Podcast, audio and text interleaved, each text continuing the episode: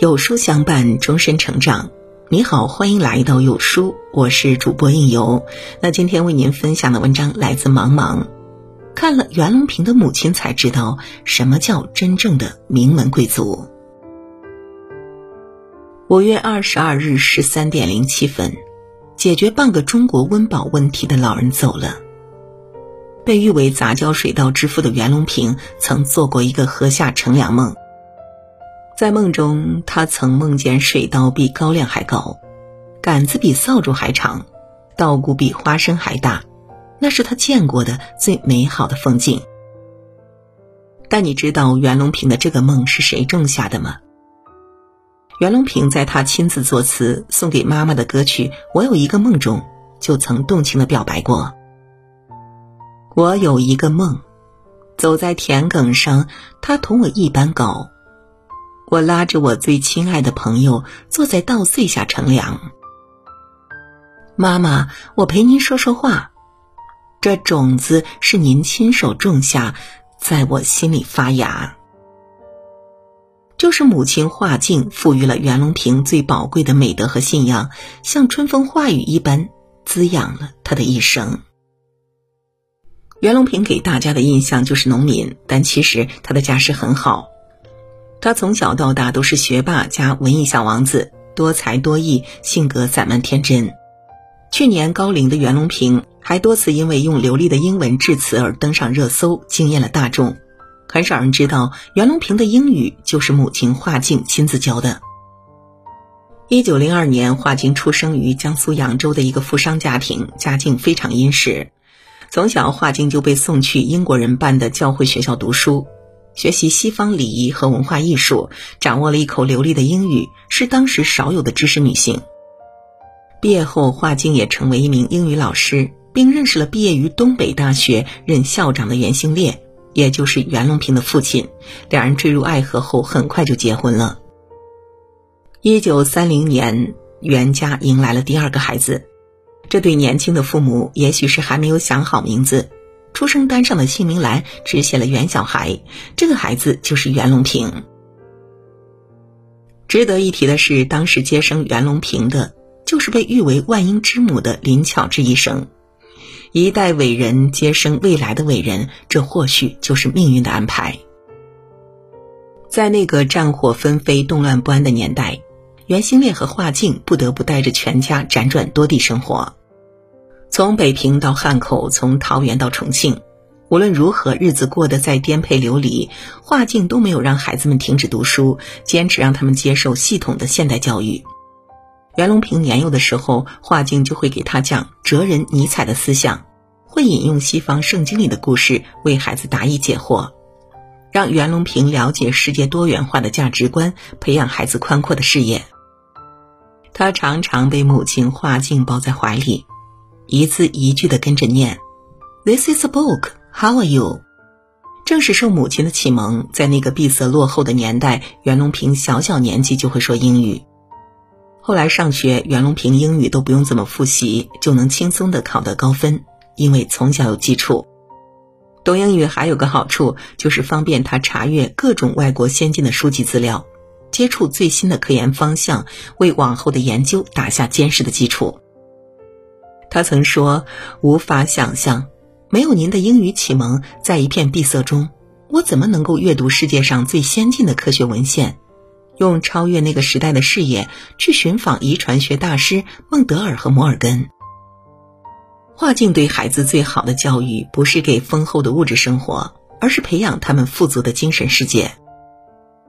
袁隆平从小就对土地有一种神圣的敬意，因为母亲华静时常教导他。我们吃的粮食是黄土地里长出来的，我们穿的衣服是用从黄土地上收获的棉花织成的布做的。土地是生命之源。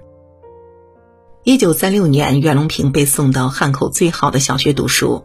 小学一年级的时候，学校组织了一次郊游，让孩子们到附近一个企业家办的园艺场参观。那是六月时节，树上挂满了红红的桃子，晶莹剔透的葡萄。这丰收的一幕。在小小的袁隆平心里，美好的像一场梦境，让他产生了学农好好的想法。小时候夜晚降临，袁隆平总会痴痴的遥望星空，因为母亲曾告诉他，每当天上有星星陨落，地上便有一位有名望的人物死去了。唯有在银河两旁勤于耕作的牛郎星和勤于编织的织女星永不陨落。这位娴熟的母亲擅长将她渊博的知识化成一个又一个美好的故事，又用这些故事来滋养孩子们。袁隆平就非常喜欢母亲给他讲过的一个胖狐狸吃鸡的小故事。有一只胖胖的狐狸正在觅食，听见一群雏鸡叽叽喳喳的叫着。馋涎欲滴的狐狸着急吃鸡，便四处寻找进口。终于，他发现了一个洞口，可是洞口太小了，他那肥胖的身躯无法进入。于是，这只狐狸便绝食五天，饿瘦了自己的身躯，终于穿过了那个小洞，贪婪地吃光了小院的雏鸡。这时，他发现自己吃饱的大肚皮无法钻出那个小洞了，无奈他又绝食五天，再次饿瘦了身躯。结果回到院墙外的狐狸依旧是原来的那只狐狸。这则小时候听过的童话故事，影响了袁隆平的一生。他知道这是母亲在教育他，做人要懂得节制自己的欲望，而袁隆平也做到了。在生活上，他勤俭节约了一辈子，日子过得艰苦朴素，一件五十元的衣服穿了好几年都舍不得换。他把全部精力都扑在农田里，从不在意任何奖项，一生更是从未做过退休的打算。在婚姻里，他宠爱了妻子一生，时常打电话给妻子报平安，每逢结婚纪念日或生日，都会记得买礼物和纪念品，仪式感满满，相濡以沫的感情让周围人羡慕。袁隆平在口述自传中说：“母亲对我的教育影响了我一辈子。”他总说你要博爱，要诚实。他还说一辈子专心做好一件事儿就足够了。华静从未要求袁隆平取得多大的成就，但他给予的无私的爱和智慧，指引着袁隆平一步一步的成为爱国爱家的无双国士。当袁隆平被周围的鲜花、掌声、荣誉淹没时，他心中一直留有一块心酸之地。那是属于默默付出却无人知晓的母亲华静。在八十岁生日晚会上，袁隆平读了自己写给逝世母亲的一封信。在信中，他细数了自己对母亲的遗憾、感激、愧疚和深深的思念。一九五七年，袁隆平从重庆的大学分配到偏远的小山村安江，华静从地图上找到这个偏远的角落。叹息着对他说：“孩子，你到那儿是要吃苦的呀。一辈子生活在城市的大家闺秀华静，为了帮袁隆平带小孩，七十岁还奔波来到安江吃苦受累。然而，忙碌于事业的袁隆平很少有时间陪伴他，甚至没能见到华静的最后一面。一九八九年，华静在安江病危。”那时，袁隆平正在长沙参加一个会议，因为他是召集人，不能走开，只能着急的在开会中每两个小时打一次电话回去问病情。会议结束，他马上往家赶，可在路上便接到了母亲去世的消息。一赶到安江农校，袁隆平就从车上跳下，扑在母亲身上大哭，痛惜着捶打胸口。世人对袁隆平千百般赞美，只有他自己心里明白，他获得的成绩最应该归功于母亲。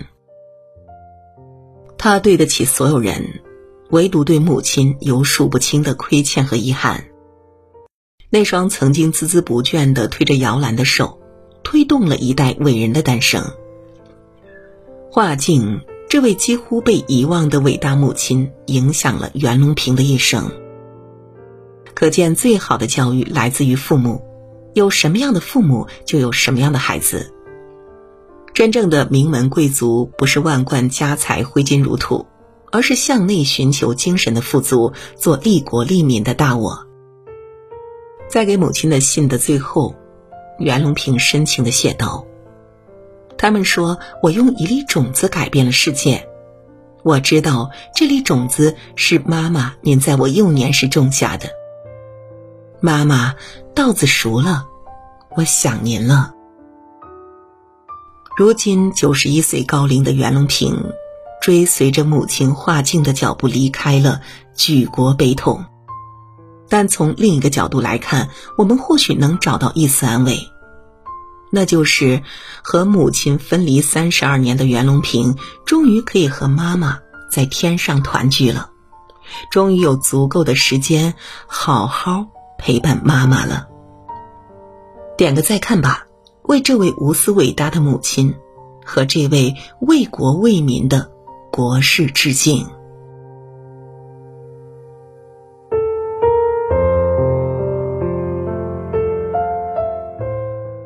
好了，今天的文章就与您分享到这里。那如果您喜欢今天的文章，或者有自己的看法和见解，欢迎在文末留言区和有书君留言互动。那想要每天及时收听到有书的暖心好文章，欢迎您在文末点亮再看。觉得有书文章还不错的话，也欢迎您分享到朋友圈。欢迎将有书公众号推荐给朋友们，这就是对有书君最大的支持。我是应由，让我们在明天的同一时间不见不散喽。